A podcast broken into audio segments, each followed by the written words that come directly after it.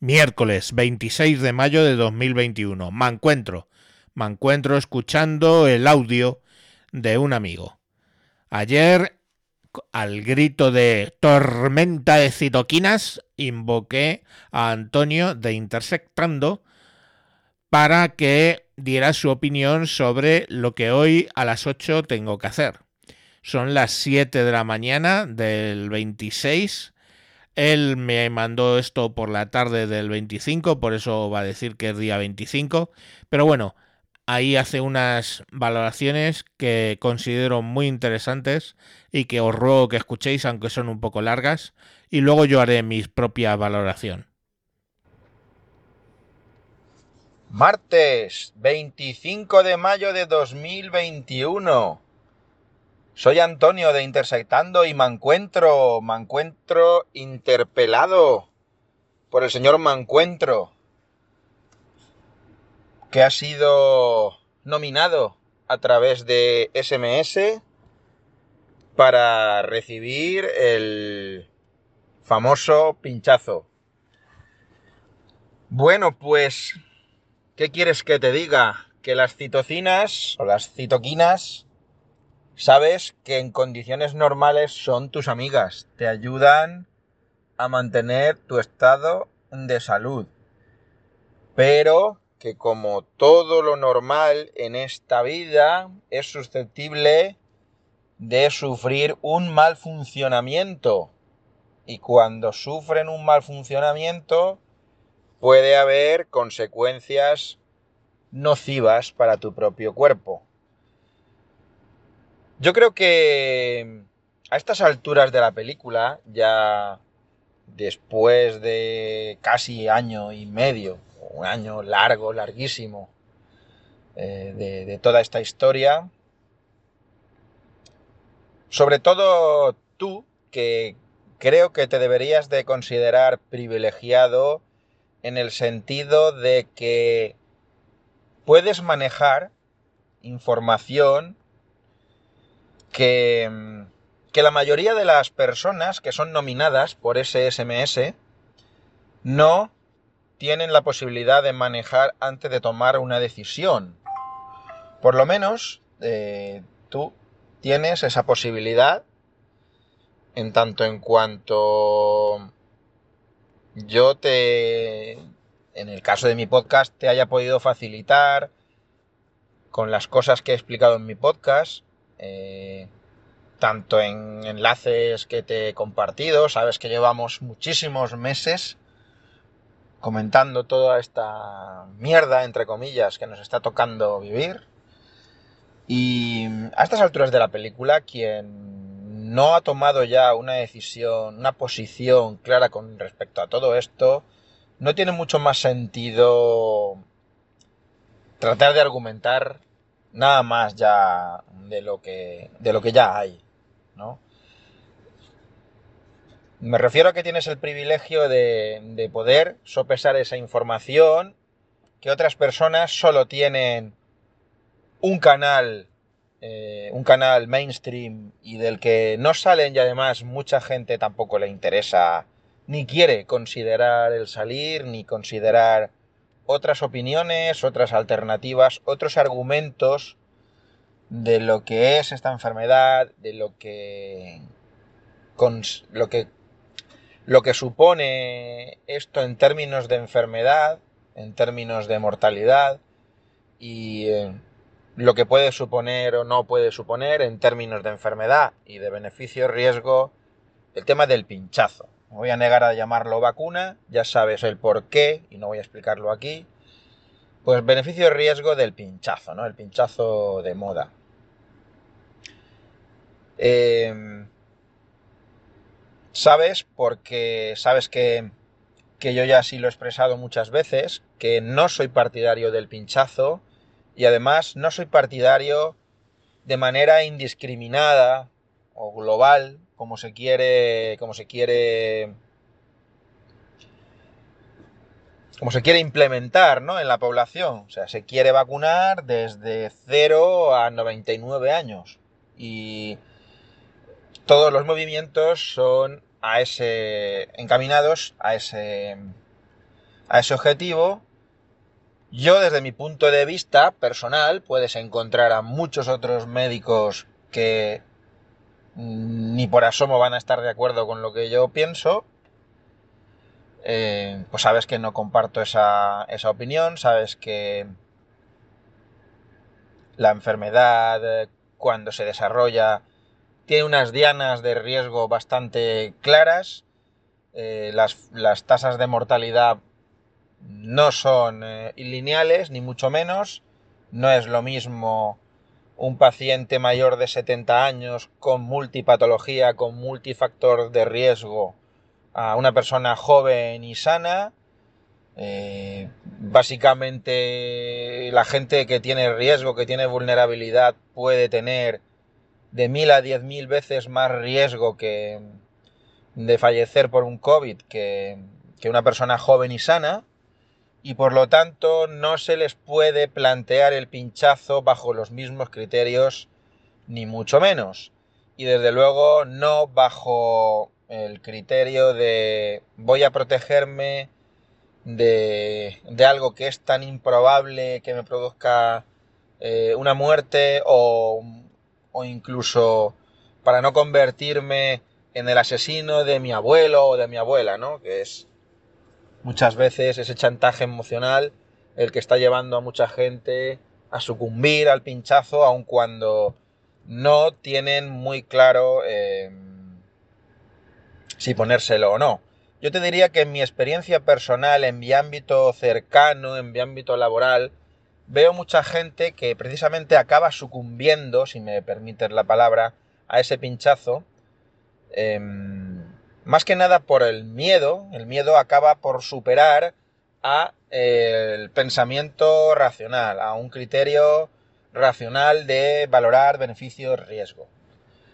Entonces, pues en ese punto en el que cada uno se encuentra, lo importante para mí sigue siendo la libre decisión personal, libre de taras, libre de condicionamientos y libre de juicios de valor y libre de repartir carnets de mejor o peor ciudadano según te pinches o no te pinches.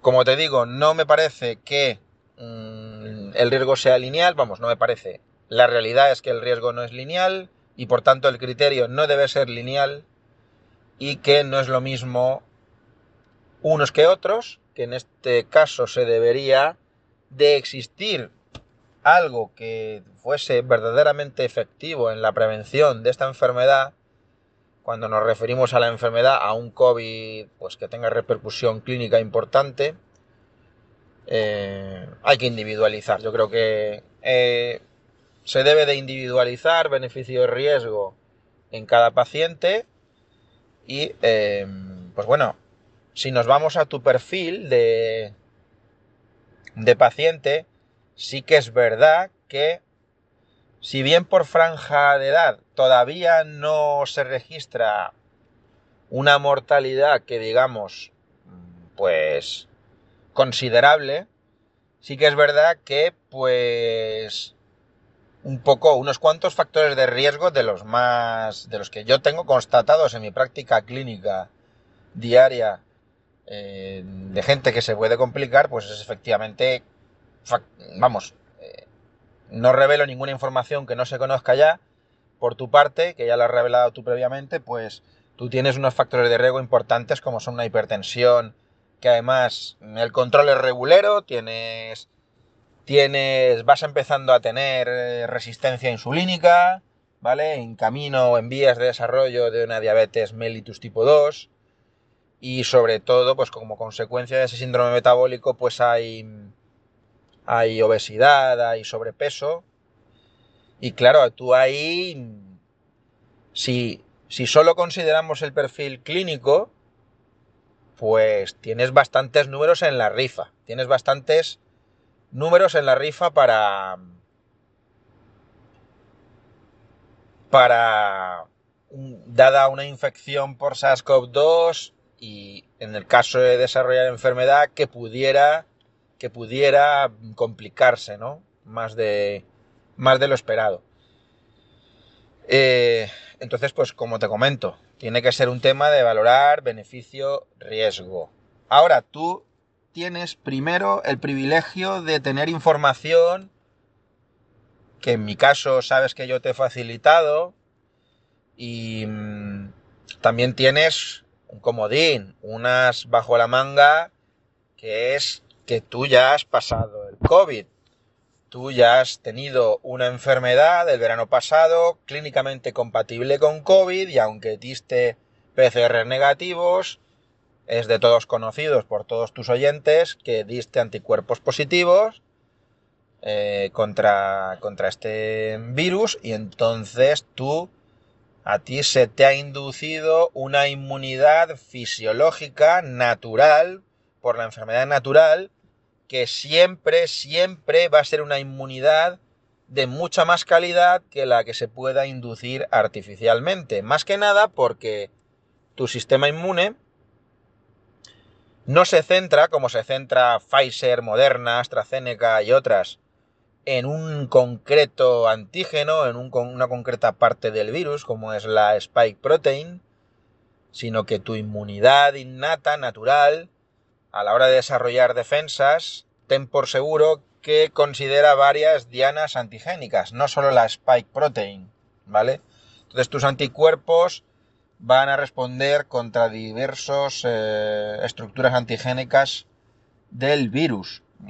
Además, siempre se pone énfasis solo en la parte humoral de la, inmunidad, es decir, en la parte mediada por anticuerpos, pero tienes algo mucho más preciado eh, que solo la tiene quien, o solo la va a desarrollar plenamente quien tiene un contacto natural con el virus eh, salvaje, con el virus completo y ha desarrollado una enfermedad natural, y es la parte de la inmunidad celular, esos linfocitos T con memoria que ya tienen en su base de datos pues registros para identificar no solo al SARS-CoV-2, sino a agentes similares y que van a ser capaz, capaces de, de, dado un nuevo contacto con, con el mismo agente o agentes, digamos, primos hermanos, pues puedas eh, responder de una manera natural y fisiológica contra esa,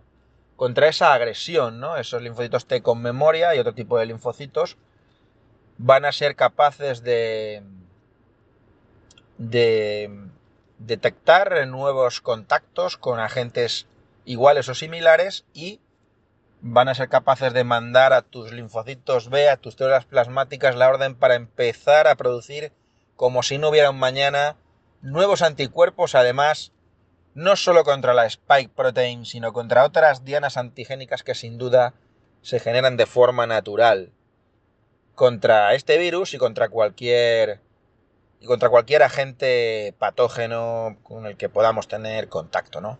Con lo cual, a la hora de, en esa disyuntiva que dices que, que, estás en ese, en, esa, en ese impasse de decidir si, si definitivamente te pinchas o no te pinchas, tienes por una parte información, bastante información. No voy a ahora a, a redundar en todas las hipótesis y en los mecanismos que más o menos he intentado explicar en mi podcast, porque esto se haría muy largo, pero tienes información más allá de lo que el mainstream te facilita a la mayoría de la población y es con esa información con la que se tienen que manejar y decidir finalmente si se pinchan o no se pinchan.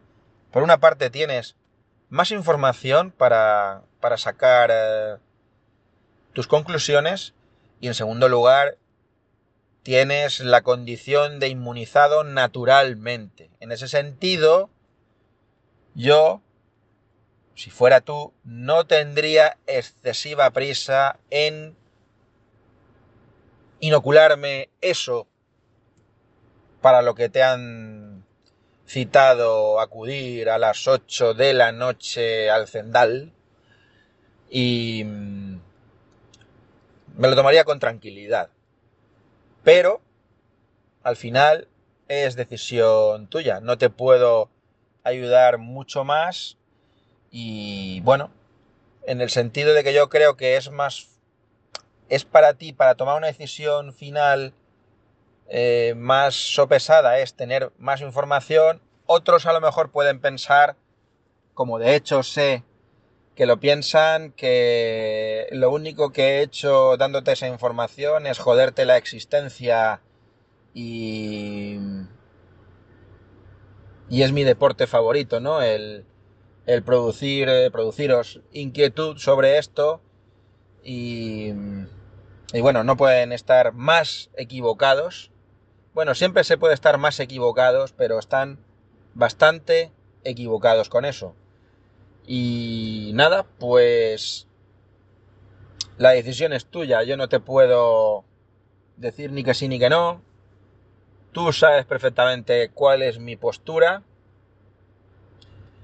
Y mm, yo creo que ya no es tanto el problema de, de que hayas recibido tú ese SMS para acudir al Zendal. El problema es qué decisión vas a tomar cuando recibas un SMS igual o similar para pinchar eso a tu hija de 8 años o a tus chavales jóvenes, fuertes y sanos, porque es cuestión de semanas, meses que eso vaya a suceder. Ay amigo, y ahí te quiero ver, sabes que te tengo aprecio, lo sabes, que hablamos mucho, últimamente no tanto, pero llevamos muchos meses que, que hemos cambiado mucho, mucho, muchas opiniones sobre esto, no siempre estamos de acuerdo ni tenemos por qué, pero eh, no tanto el problema es el SMS que tú ya has recibido, sino los que estás por recibir para otros miembros de tu familia. Así que espero que tu decisión sea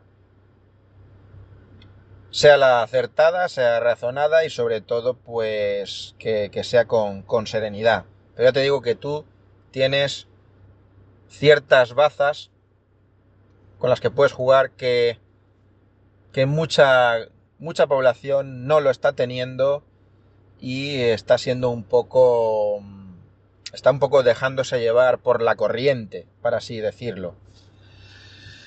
Y bueno, con respecto al control remoto a través del 5G, como yo ya sé que estás teniendo tus pinitos con GNU Linux otra vez y que estás con Fedora y, y todo esto. Yo creo que Linus Torvald y, y, Richard Stallman y toda esa gente y los y las primadonas pues no están muy por la labor de, de controlarte a ti por, por de, ejercer sobre ti un control remoto ni nada aunque vete a saber si, si van a utilizar esos eh, nanorobots para el minado de bitcoins con tu propio metabolismo celular o vete tú a saber qué.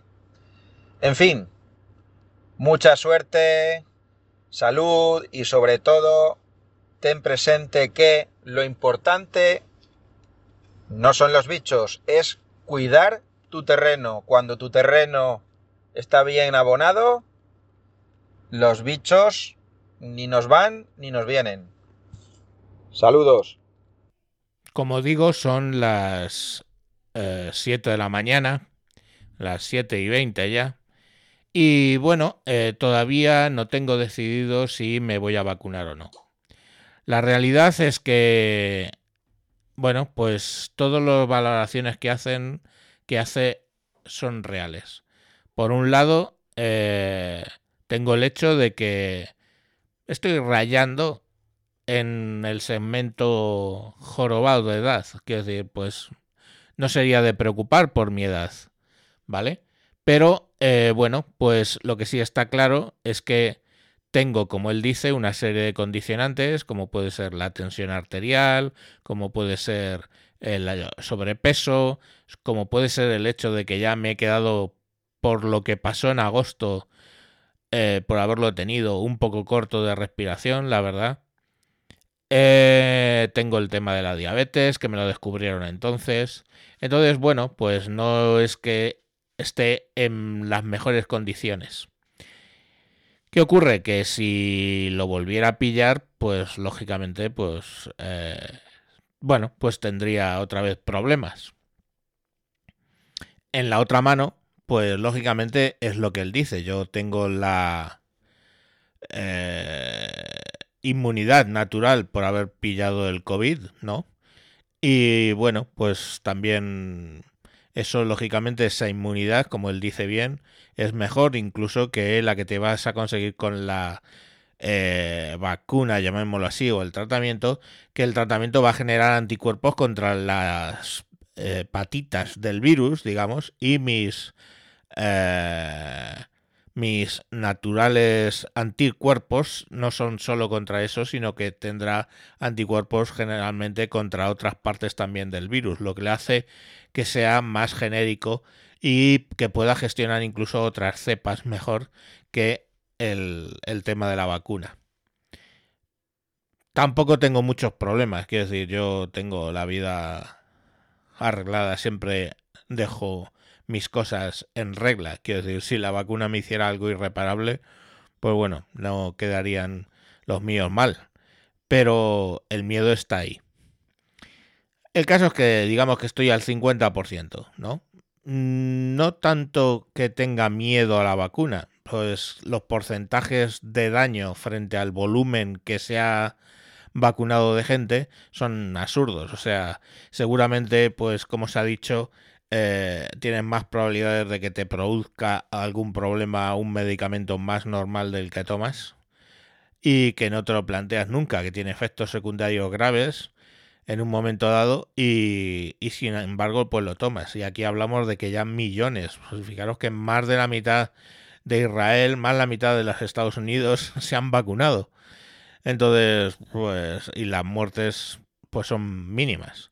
O sea que el riesgo, realmente en mi caso, cuando valoro riesgo contra beneficio, pues eh, probablemente esté ahí, al 50%.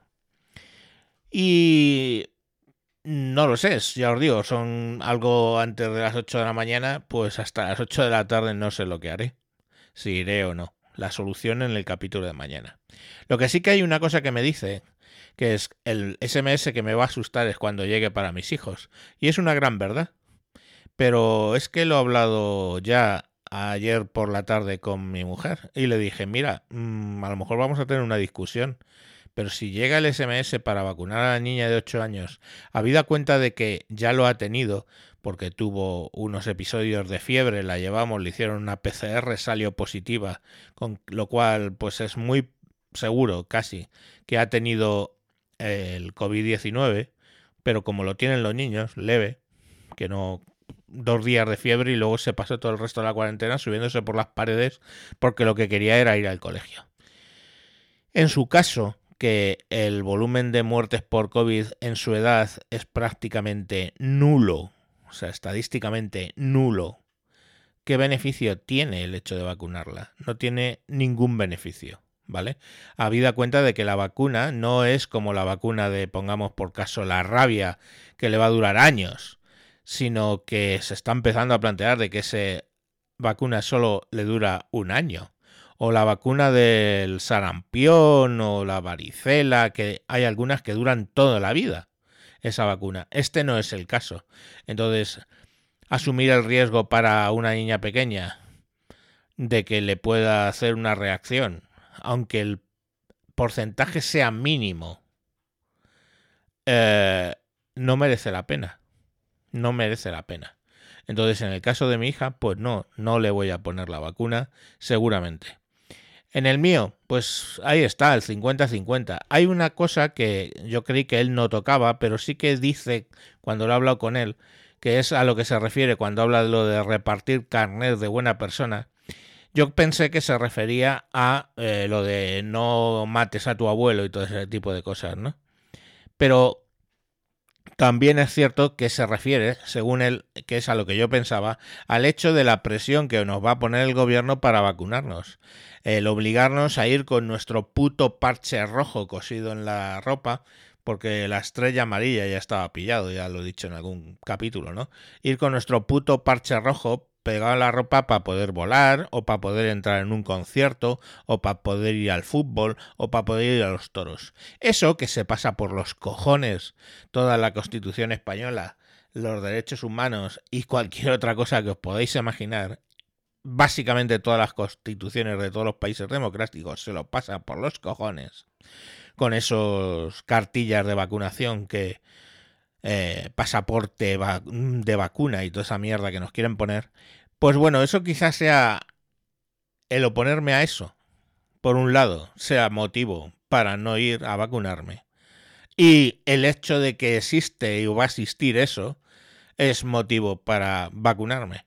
Lo que me parece lamentable y me da asco es que hayamos llegado a un punto en el que el miedo ¿eh? nos fuerce hacer las cosas mediante este tipo de soluciones de etiquetar a las personas como que se han vacunado o no se han vacunado. Es asqueroso, es repugnante. O sea, me revuelve las tripas. En fin, ¿qué es lo que haga o no haga? No lo sé, ya os digo, estoy al 50%. Me quedan 12 horas para pensar qué es lo que voy a hacer. Venga, mañana la solución. Adiós.